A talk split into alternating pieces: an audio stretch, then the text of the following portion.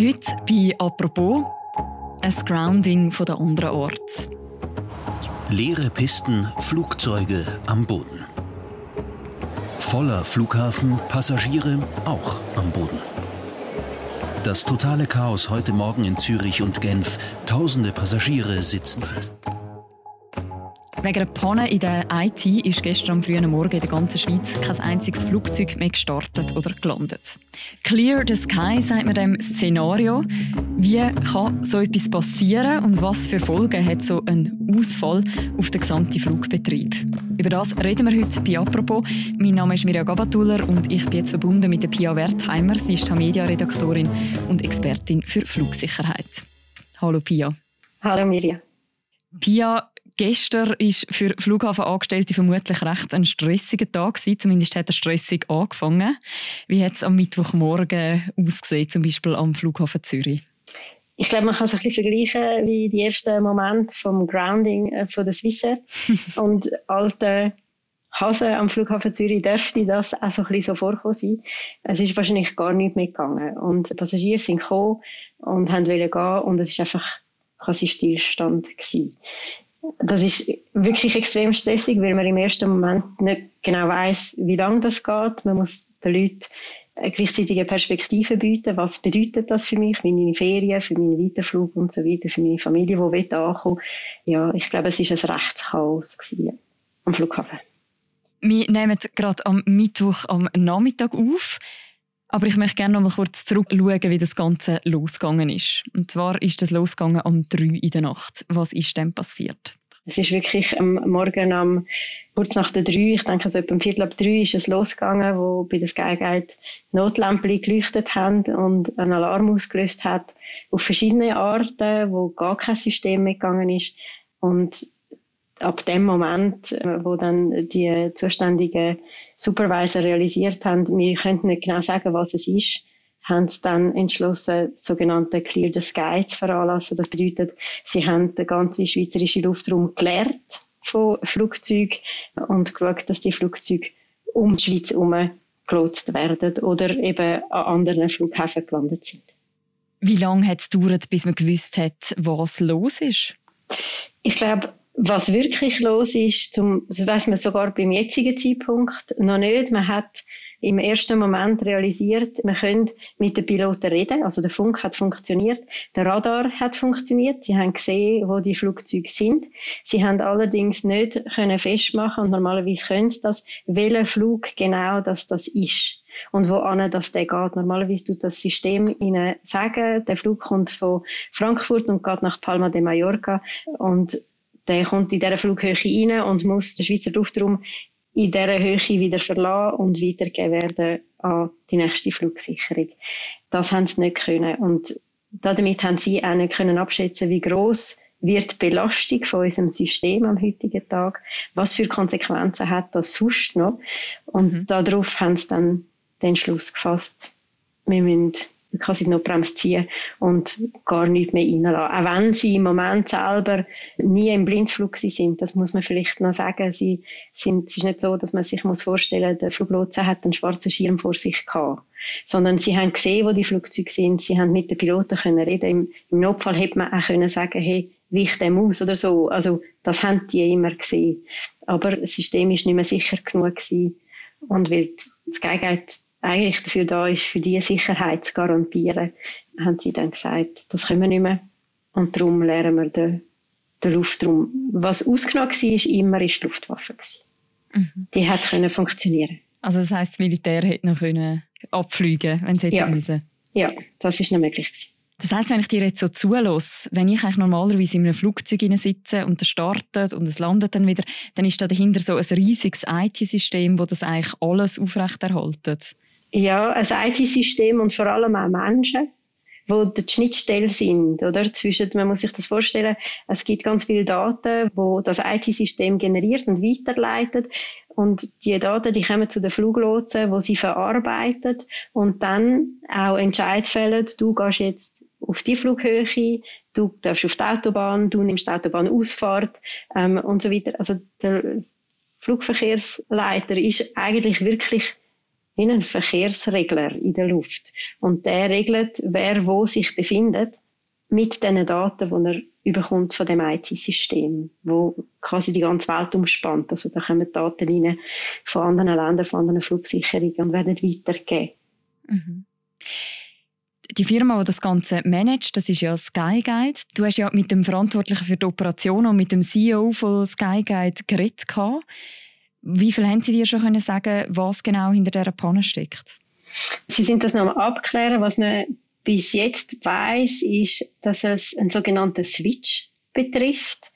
Ähm, ein Switch muss man sich so vorstellen, ganz fest vereinfacht. Es ist ein Schalter, ein, ein digitaler Schalter, wo den Datenfluss reguliert. Und normalerweise läuft der Switch an und verarbeitet die Daten weiter, schickt die weiter. Wenn er ausfällt, dann, und das ist die sogenannte Redundanz, wo in so Systemen extrem wichtig sind, dann wird es automatisch auf den Switch B geleitet, wo die Daten weiterschickt. Also im Normalfall passiert das und dann kann man am Switch A flicken und nachher die wieder brauchen. Also das Sicherungssystem eigentlich. Genau. Jetzt hat das Sicherungssystem nicht funktioniert, weil der Switch B der Meinung war, fälschlicherweise, der Switch A funktioniert noch. Also hat er die Daten wieder weiter ist zum A geschickt, wo die Daten dann wieder ins B geschickt. Und man muss sich das eben stark, vereinfacht vorstellen wie ein Teufelskreis, wo dann das Ganze dreht in einer Endlosspirale und die Daten hin und her geschickt und nicht mehr weiterkommen dorthin, wo es eigentlich hin nämlich zu den Flugsicherern. Das ist schon relativ überraschend, wenn man sich das überlegt. Das ist eigentlich eine relativ eine kleine Panne, etwas Kleines, was schief läuft. Und das bringt dann gerade so, so das ganze Flugsystem durcheinander.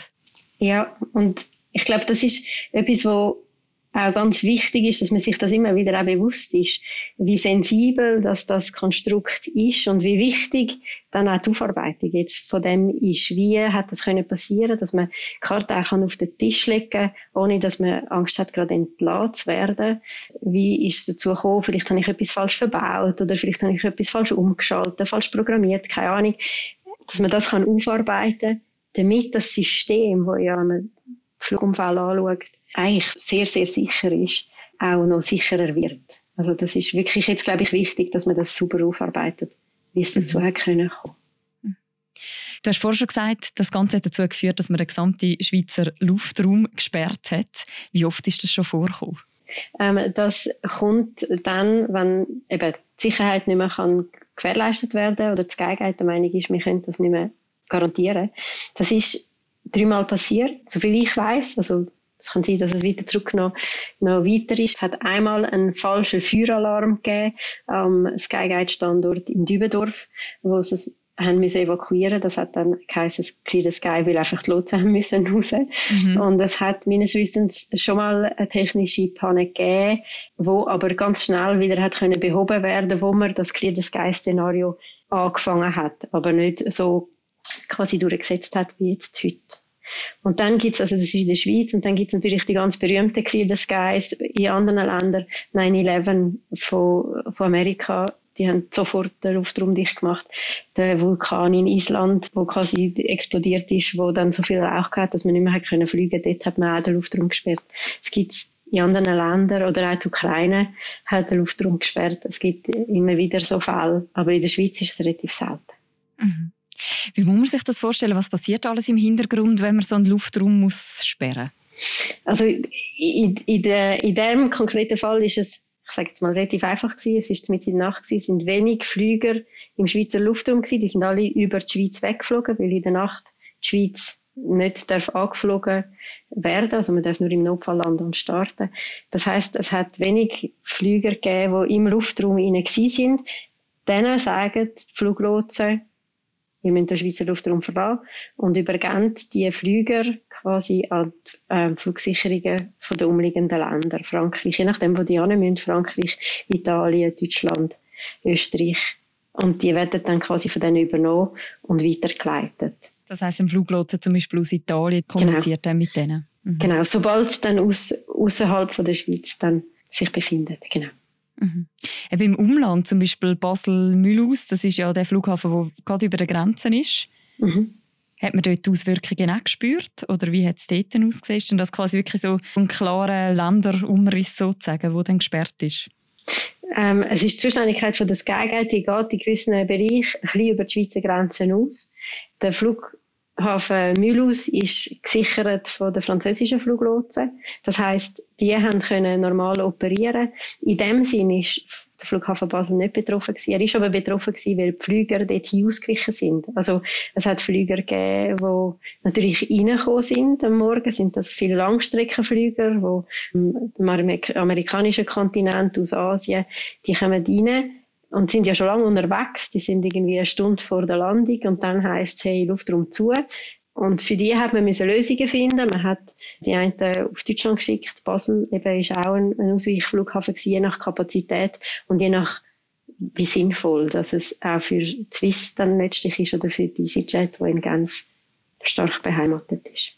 Am halb neun am Morgen sind ja dann die technischen Pannen behoben gewesen. Wie viele Flüge hat man bis dorthin müssen streichen oder eben an andere Orte schicken, wie du jetzt erzählt hast? Ich weiß nicht genau, wie viele es sind. Meines Wissens hat Swiss ungefähr 60 müssen annullieren. Es hat dann sicher auch in Genf noch EasyJet betroffen, von dort habe ich keine Zahlen, weil die ganz viele Flüge haben in Genf. Also ich schätze, annullierte Flüge wahrscheinlich über 100 und verspätete jetzt im Nachgang von dem auch noch jetzt das dauert ja noch ein Weile, bis das alles abgebaut ist, hat es auch noch mehrere hundert, glaube ich. EasyJet startet ja immer gerne in diesen frühen Morgenstunden. Genau, genau. Was für Folgen hat denn jetzt so ein Ausfall für den Flugbetrieb in den nächsten Stunden, wenn er dann wieder funktioniert oder auch in den nächsten Tagen? Wird man das noch merken? Ja, also man, es, man, man, ist sich manchmal gar nicht so bewusst, was alles noch dahinter steckt. Man muss sich vorstellen, ein Langstreckenflug von der Swiss kommt rein, von wo auch immer. Das ist eine grosse Maschine, sagen wir ein Airbus 330. Der ist in der Regel ein paar Stunden am Boden, bevor er dann in der sogenannten Mittagsspitze wieder auf die Reise geht, nirgends anders stehen. Jetzt hat man den Airbus 330 im Anflug auf Zürich umgeleitet, auf Basel, auf München, Frankfurt und die Maschine ist jetzt dort. Mhm. Also man muss die ja dann zuerst, auch wenn das technisch dann wieder läuft wie das Skyguide, muss man sich vorstellen, man muss den Flüger ja wieder in die Schweiz holen. Ist die Besatzung, dann ist die Frage für die Swiss, ist die Besatzung fähig, rein von den begrenzten Flugstunden, die die dürfen, aus gesetzlichen Gründen machen, überhaupt den Flüger retour zu bringen? Oder muss sich eine Besatzung auf Basel oder auf München quasi positionieren, sagt man dem, um den Flüger wieder retour bringen. Also man hat dort äh, beim Crewmanagement sicher einen grossen Aufwand und dann eben beim Management von der Flotte, wo man, die sind eigentlich immer am Drehen, die Flüge, die bleiben am Boden zum gewartet werden oder äh, ja, eigentlich sonst nicht, die sind immer unterwegs und das fehlt jetzt. Das wird Konsequenzen auf den Flugbetrieb von der Swiss und sicher auch von der EasyJet abgeben. Mhm.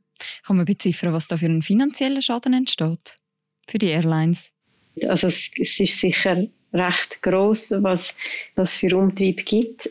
Personalkosten sind eben die operationellen zusätzlichen Aufwände, die sie haben für die Maschine. Dann sicher aber auch Passagiere, wo, äh, wenn jetzt jemand in Frankfurt ist, weil der Flug auf Frankfurt gelandet ist statt in Zürich, dann muss der ja dann auf einen Flug retour nach Zürich oder einen Zug, manchmal nehmen sie den Zug. Das sind Aufwände, die zusätzlich dann entstehen für die Fluglinie und, und das, ja, das wird sich jetzt auswirken. Ich kann nicht sagen, wie viel. Es ist sehr abhängig davon, wie viele Passagiere das dann auch letztlich betroffen worden sind. Man hat ja nach dem Ausfall kommuniziert, dass nicht ein Hackerangriff dahinter stecke. Wäre denn das möglich, dass das auch Hacker ausgelöst haben? Grundsätzlich. Ja, ja. also ich habe auch mit dem, eben mit dem äh, Chef der Operationen von der Skyguide darüber geredet. Er sagt, wir gehen nicht davon aus. Er hat aber auch klar gesagt, ausschliessen können wir es zum heutigen Zeitpunkt nicht, weil wir nicht genau wissen, wie es zu dem Fehler in diesen Switch gekommen ist. Also mhm. da, das ist noch offen. Theoretisch ist das möglich, ja. Jetzt hat man ja immer auch wieder können lesen, dass Swiss auch allgemein nach Corona schon einen gewissen Personalmangel haben. Sie haben, glaube zum Teil wegen dem auch schon müssen Flüge ausfallen lassen. Verschärft jetzt das die Lage nochmal, wenn jetzt noch so ein Ausfall dazukommt von mehreren Stunden? Ja, ich denke, mittel- und kurzfristig sicher, weil man muss ähm, Leute aufbieten, die eben zusätzlich die Flieger wieder holen, falls die Besatzungen das nicht selber machen können, quasi schon eine ganze Nacht unterwegs sind. Ja, ich denke, das wird ganz sicher das noch verschärfen und Swiss vor eine sehr schwierige Situation stellen.